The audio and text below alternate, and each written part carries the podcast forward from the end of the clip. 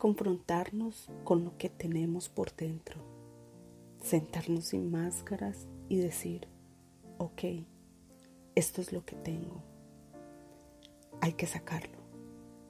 Tienes que confrontarte para que puedas salir del laberinto que estás viviendo.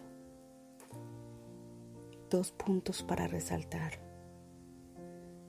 Remordimiento es cuando lloramos y decimos que queremos cambiar, pero no podemos. No se sabe cómo. Entonces nos quedamos allí. Arrepentimiento es un cambio de mentalidad. Si usted antes rumbeaba y tomaba todos los días, un día decides que eso no va más. Y con la mentalidad ya centrada, luchas con tus ganas de bailar. Ya tienes una mente fuerte. Nosotros somos almas con necesidad. Si no haces introspección, te incubas, te estancas y después de un tiempo eso da fruto. Todo lo que no decimos, todo lo que reprimimos, todo lo que nos hace doler el alma y no soltamos, nos enferma, nos mata, incluyendo los malos hábitos. Por eso hay gente que se siente enferma, muy enferma. Va al médico y no le encuentra nada. Le pueden hacer muchos exámenes, pero no le van a encontrar ninguna patología está incubada espiritual o energéticamente. Está vibrando bajo. El alma te da una alarma, pero es más fácil tomar acetaminofén que sacar las cuentas por saldar. Somos morosos de nosotros mismos. El alma está incubada y nuestro espíritu se adormece. Hay personas que decidieron sanar cuentas y cuando ve que tienen mucho incremento, que el interés está muy alto, se quedan en el camino.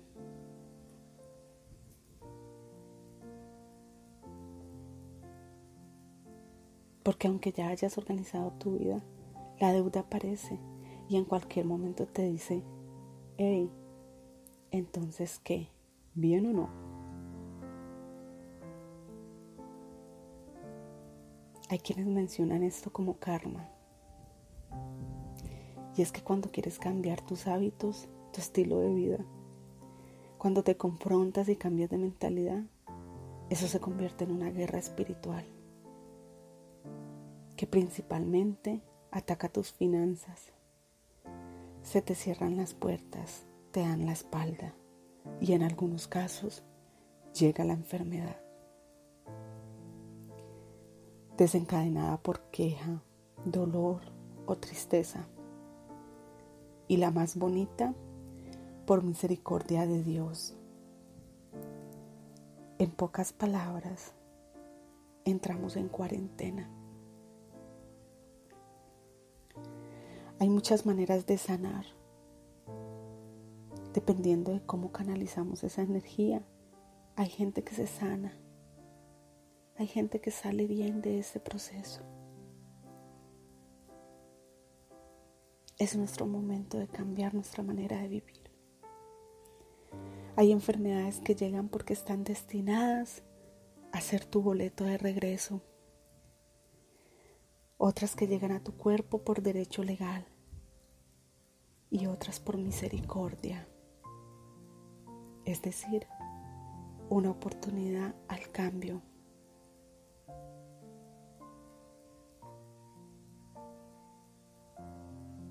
En las últimas no hay sanidad sin libertad. Tú, solamente tú, decides si quieres cambiar. No son enfermedades realmente es la manera en que Dios llama tu atención. Y a esto se le llama cuerdas de amor. Es la forma como el Espíritu Divino te mantiene atadito a su presencia. Hay cosas que estás pasando por puro amor de Dios. El Eterno te tiene sostenido de alguna cosa, de algo que estés viviendo, para que no te despegues de ahí, porque sabe que si te suelta, te vas. Sigues en lo que estabas. Hay cosas que vivimos para mantenernos sostenidos a su presencia. Hay mucha gente que pide sanidad porque está asustada. Hay gente que clama que su situación actual cambie porque está frustrada. Allí nos acordamos de Dios y hacemos promesas que no vamos a cumplir. Como cuando tu pareja es infiel constante o no te brinda una estabilidad, te hace promesas que no va a cumplir, no va a cambiar. Tú sabes que en el fondo Él lo dice porque estás distante. Pero cuando todo esté bien, volverá a ser lo que hacía antes.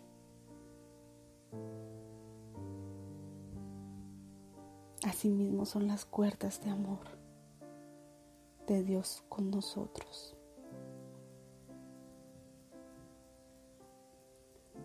Si estás pasando por calamidades, Dios está tratando con tu orgullo, enseñándote que la dependencia, tu dependencia, debe estar enfocada en Él. Hay gente que Dios sana porque tiene su propósito. Otros regresan, se van, porque ya cumplieron su misión.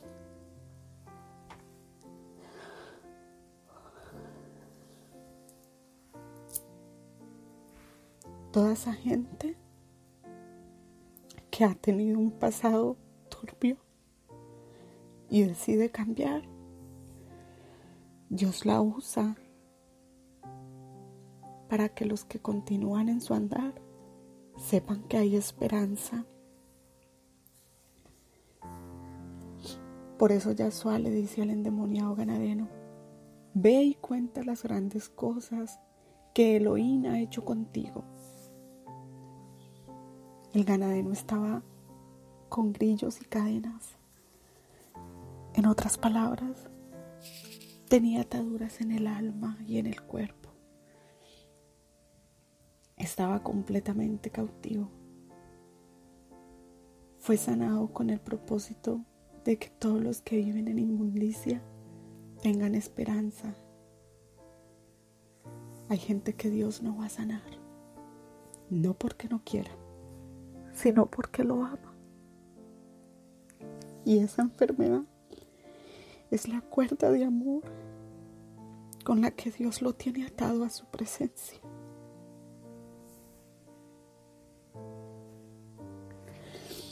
Hay gente que no va a sanar, aunque aún no sea el tiempo de regresar. Dios ama tanto su alma que no quiere que se pierda. Y esa enfermedad, por horrible y dolorosa que sea, es la cuerda de amor.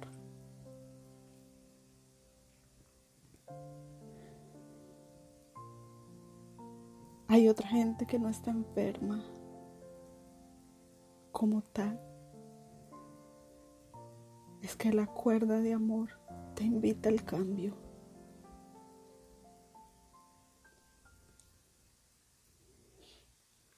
Job, Job no estaba haciendo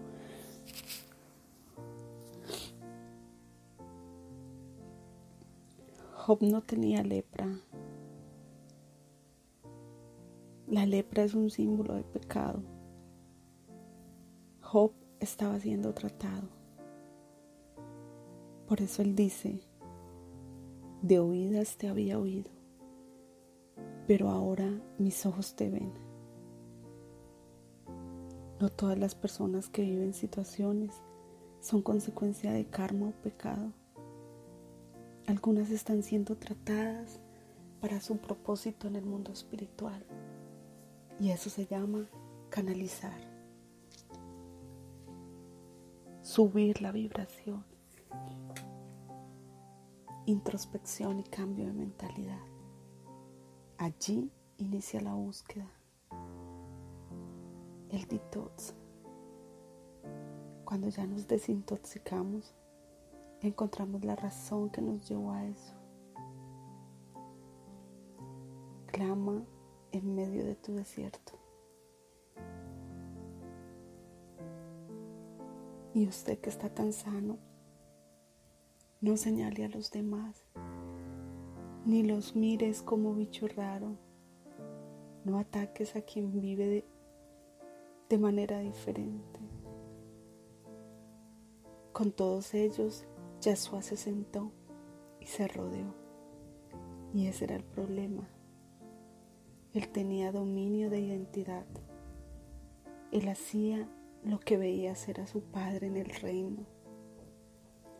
Los fariseos tenían miedo de su popularidad porque chocaba con su religiosidad.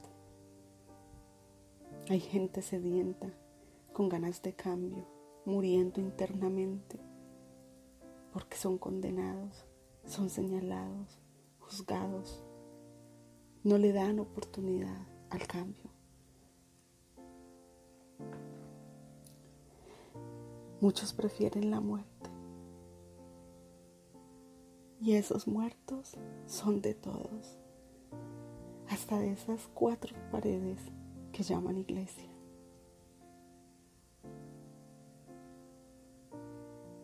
Mi versículo rema para hoy es 2 Corintios 12:9. Pero él me dijo, te basta con mi gracia, pues mi poder se perfecciona en tu debilidad. Mi nombre es Ángela Viviana Cardona.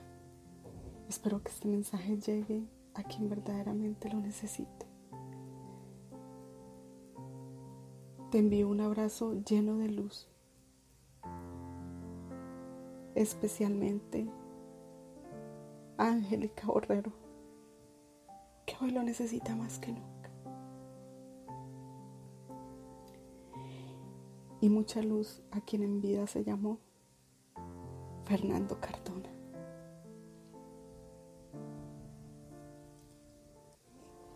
En lugares de leitos.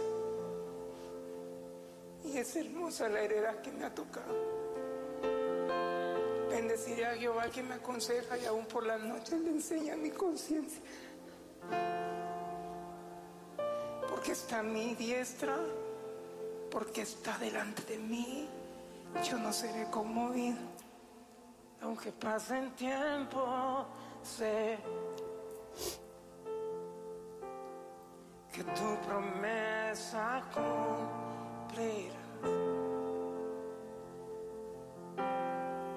Nada en ti se perderá.